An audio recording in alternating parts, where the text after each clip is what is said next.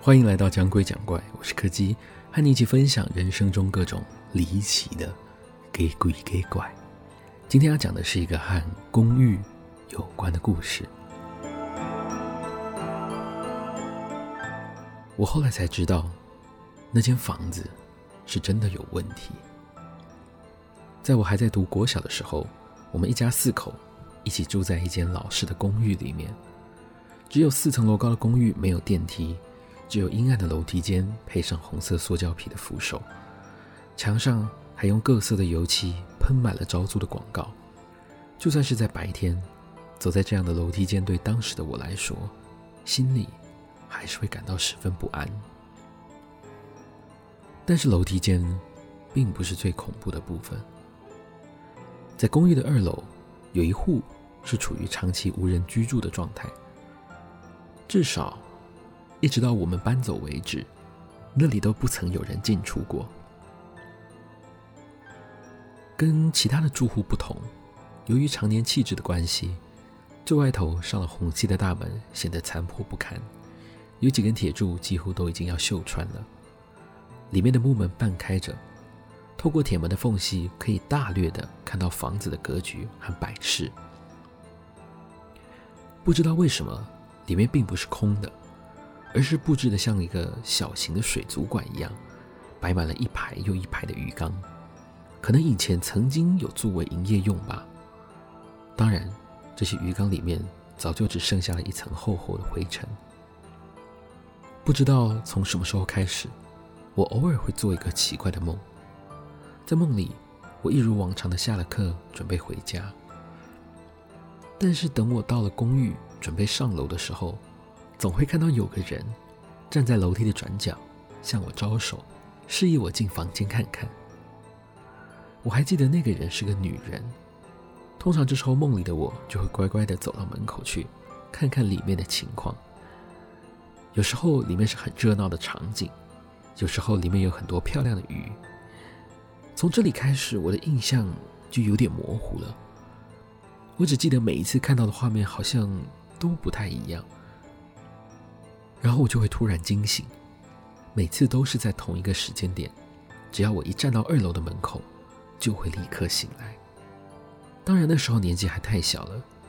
甚至没有觉得重复做同样的梦是一件很奇怪的事情，最多只是觉得有点有趣吧，所以也就没有打算要跟其他人讲这件事。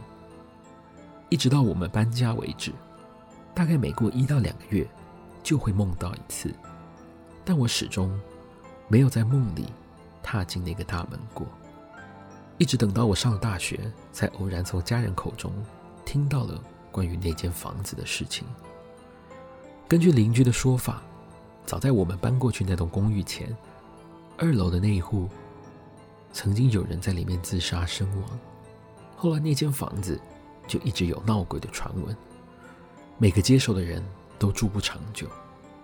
邻居还跟我们说，在我们搬走之后，曾经有人把二楼那间房买了下来，还花了好大一笔钱全部重新装潢。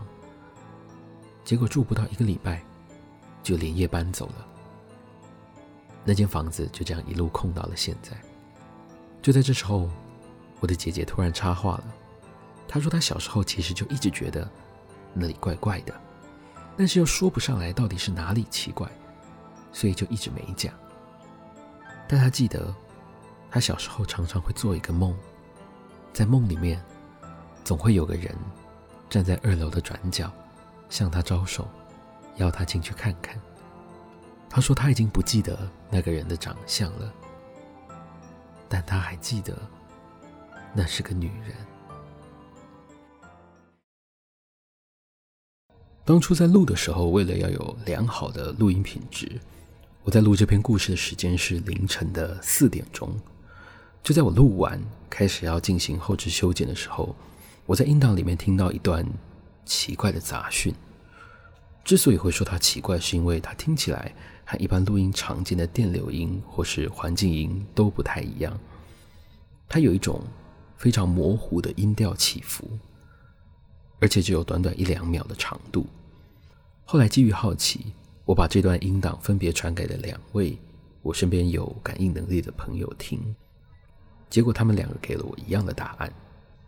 在我说到“但是他已经不记得那个人的样子”这句话的时候，有一个声音在旁边说：“没关系，我记得。”